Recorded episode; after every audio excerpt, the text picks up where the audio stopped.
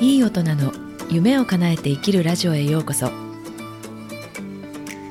この番組はいい大人が夢を叶えて生きるをコンセプトに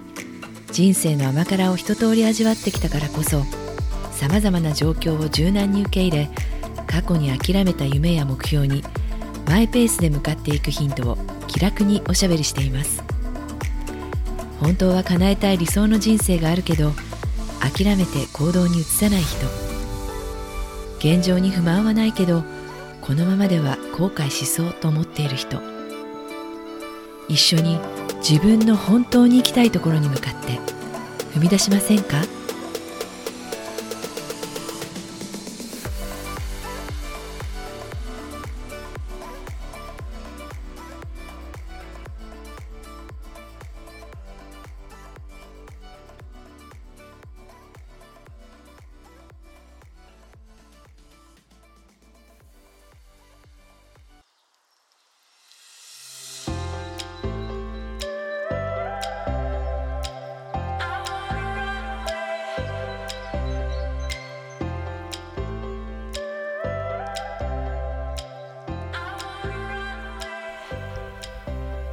こんにちは。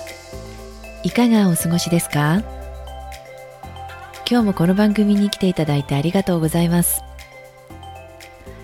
今日は身近な人との関わり合いでいつも同じことで気まずくなる時の対処法っていう話をします。コミュニケーションについてですね。相手を変えることはできないってよく言いますが相手が変わらなくても自分が少しでも精神的に楽に穏やかになれる方法をまとめてみました。家族仕事で近い関係の人といつも同じことで言い争いになったり気まずくなってストレスがたまることはありませんか？以前私はよくありました。夫婦やパートナーシップまた親子でもそもそも相手のことを大事に思っているはずです。近い関係であればあるほど相手への期待や思いが強くなり他人には決して言わないようなことを言って傷つけ合うことがあります。本当は仲良くしていたい相手とぶつかることなくやりとりができたらいいですし仕事においても極力人間関係でのギクシャクを避けて同じベクトルで進んでいきたいですよね。そうすればパフォーマンスも上がり良い結果を生むと思うんです、え、ここでは私が学んできた心理学 NLP やその他の参考になった考え方。その中で私が特にしっくりきて日頃心がけていることをいくつか紹介してみたいと思います。一つ目はまずメタ思考の勧めというものです。どういうことかというと感情的になった時にはメタ認知力を高めて思考を取り戻すっていうことです。言い争いや気まずい空気が流れ始めたらまず深呼吸をします。相手に気づかれないように。そして自分の体から幽体離脱するイメージで高いところまで上がっていってそのやりとりを見下ろすようにイメージします。そうすると視野が自然と広がってきます。視野が広がったら気づいていなかった領域が見えるようになります。でそれまでは自分の言いたいことを伝えようとするばかりで感情的になり思考が停止し,、ま、して停止してしまっていることそれに気づけるようになります。これがメタ認知するっていうことです。感情優位な状態から思考が動き始めるので相手の話を冷静に聞くことができます。冷静に聞いた上で自分も言葉を選びながら相手にそれを伝えていくことができます。2つ目は地図は領土ではないという考え方を知りました。これは NLP の前提です。この考え方を知っておくととっても便利です。これはどういうことかというと私たちが使っている言葉はそれそのものを象徴する出来事事象その事柄を表してはいないということなんですね。ちょっとややこしいかもしれないんですが、えー、まあ出来事事象そのものを、まあ、領土に例えてそれを描写しようとした時にそれはそれ人それぞれが自分の体験や経験を通じて都合よく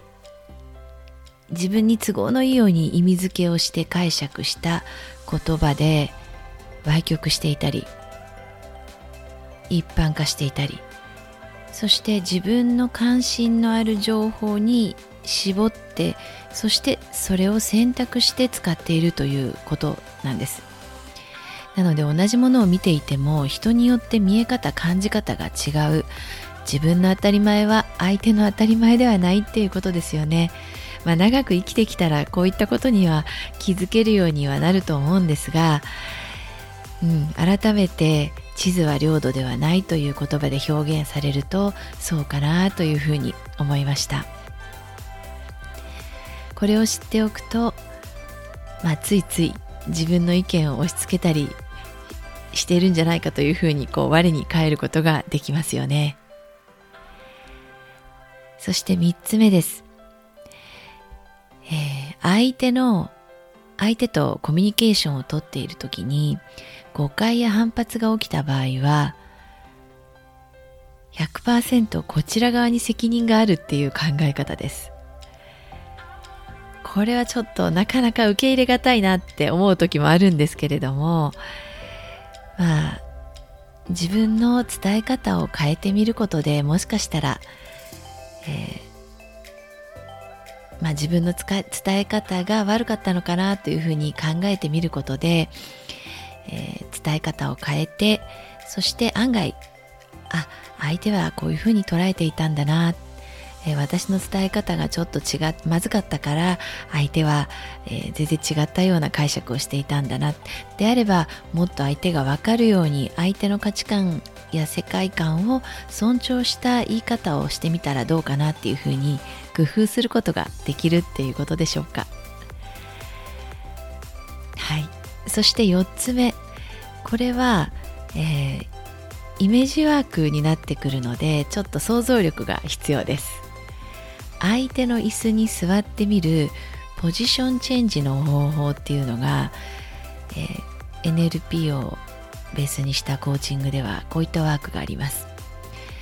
特に親子や夫婦関係に有効で関係の改善に役立つワークです、え相手が目の前にいるその場ではできませんので一人になった時にやってみるといいです、えどんな風にやるかというと、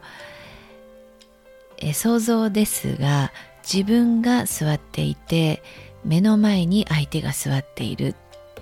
まあ、向き合って座っているというふうに想像します。はじめにまず自分の視点で相手に言いたいことを言ってみます。言い切ったら今度は相手の椅子に座る座ってみる。そしてこちら側を見て相手になりきって自分に向けて思うことを相手の視点で言ってみるっていうことをやるんです。でそれが終わったら今度は自分と相手から離れた第三者のポジションっていうところから見て客観的に今度は捉えてみてその2人のやり取りをどう捉えるかっていうのを考えてみるということです。まあこれは、えー、ちょっとコーチングでに来ていただいてガイドをさせてもらうとよりやりやすいと思うんですが、まあ、こうすることで実は意外や意外、うん、相手が実はすごくこう自分を攻撃しているかのように思えていたのが相手のポジションに座ってみることで意外にも相手はすごく自分に対してこう思いやりの気持ちから発していた言葉だったのかっていうことに気づけたりすることがあります。なのでとっても有効なワークではないかと思います。はい。そして5つ目の方法ですが、えー、これはですねまあ全部を含めて、まあ、普段から自分が心地よくいられるようにまずは自分を満たしておくということでしょうか、えー、私自身日頃からそうですね。うん自分のやりたいことを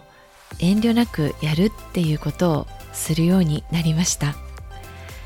そうしておくことで自然と心に余裕が生まれて相手とちょっとミスコミュニケーションが起きた時に相手を受け入れることができるようになります。そうすると自然とイライラもしなくなるっていうことが出てきます。さあこれまで5つ紹介しましたがいかがでしょうか？皆さんがもしこれをまあ聞いていただいて、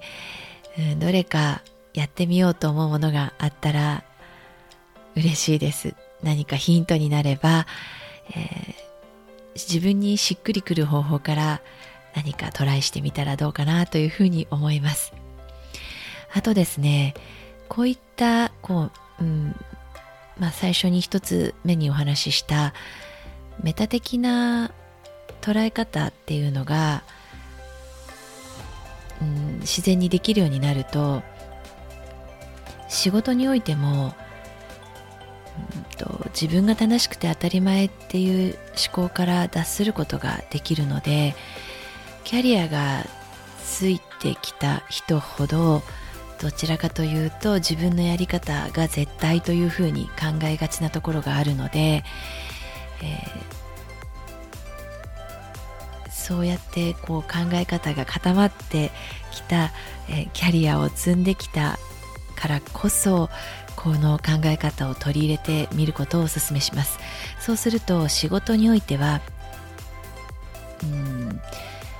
人間関係においてもちろん良くなりますし視野が広がってより多くの選択肢が見えてくるということがあるので今までなかったような発想が思い浮かんで、えー、いろんなことにまたトライしていくことができるようになると思います。はい。というわけで今日はえ身近な人との関わり合いでいつも同じことで気まずくなる時の対処法という話をしてみましたえ今日も最後まで聞いていただいてありがとうございましたえ現在私はいい大人のやりたいこと実現を柔らかにサポートするコーチングを提供しています。60分の体験セッションを特別価格で行っていますので試してみたい方はぜひメールでご連絡をください。メールアドレスは番組詳細欄にあります。えこの番組をお聞きいただいて何かお役に立ったら番組のフォローもしていただけると嬉しいです。またご感想やご質問コメントもいただけたら励みになります。最後まで聞いていただいてありがとうございました。どこにいてもいい一日をお過ごしくださいね。それではまた。